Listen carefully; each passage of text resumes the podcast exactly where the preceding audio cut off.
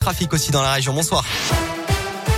Bonsoir Alexis, bonsoir à tous. Attention, de nombreux points de ralentissement sur les routes de l'aglo lyonnaise actuellement. 3 km de bouchons en direction de Lyon, de Solèze à Saint-Fons sur la 7.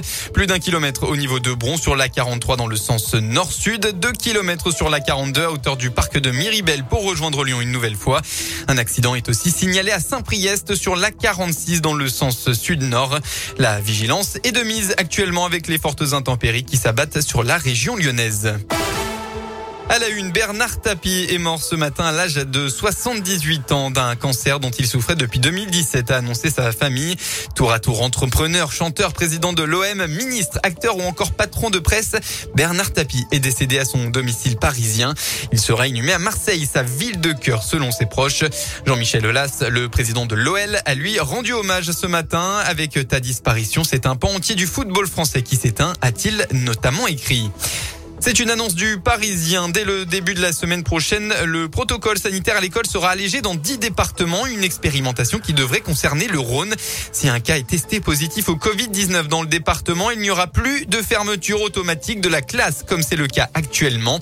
En revanche, tous les élèves seront testés. Si le test est positif, l'élève concerné devra suivre l'école à la maison, tandis que tous les autres pourront continuer à venir physiquement en classe.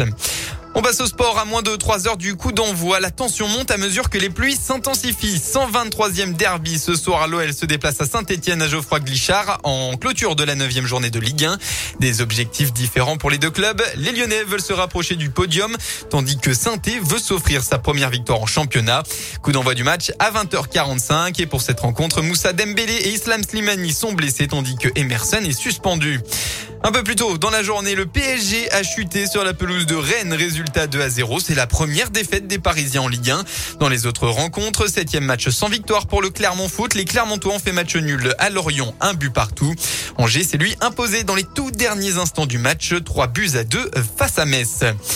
À Lyon, belle réussite pour le retour du Running Lyon. C'était la 11e édition ce matin. 18 000 participants se sont élancés à l'assaut du 10 km du semi et du marathon. Le Caladois Pierre Barbet s'est imposé sur le marathon tandis que le semi-marathon était remporté par le Lyonnais Igor Bougnot. Plusieurs euh, Lyonnais, euh, élus lyonnais ont aussi couru ce matin comme Fabien Bagnon, vice-président de la métropole ou encore le maire d'Écully, Sébastien Michel. La météo dans le Rhône, il n'y a plus de vigilance orange. Actuellement, le vent c'est fini, place à la pluie. De fortes précipitations vont tomber ce soir dans le département et rebelote demain. La pluie sera toujours présente avec euh, tout de même moins d'intensité. Il faudra attendre mercredi pour retrouver réellement le soleil. Et puis enfin, du côté des températures, une forte baisse demain. Et oui, il fera au maximum de votre journée entre 13 et 15 degrés.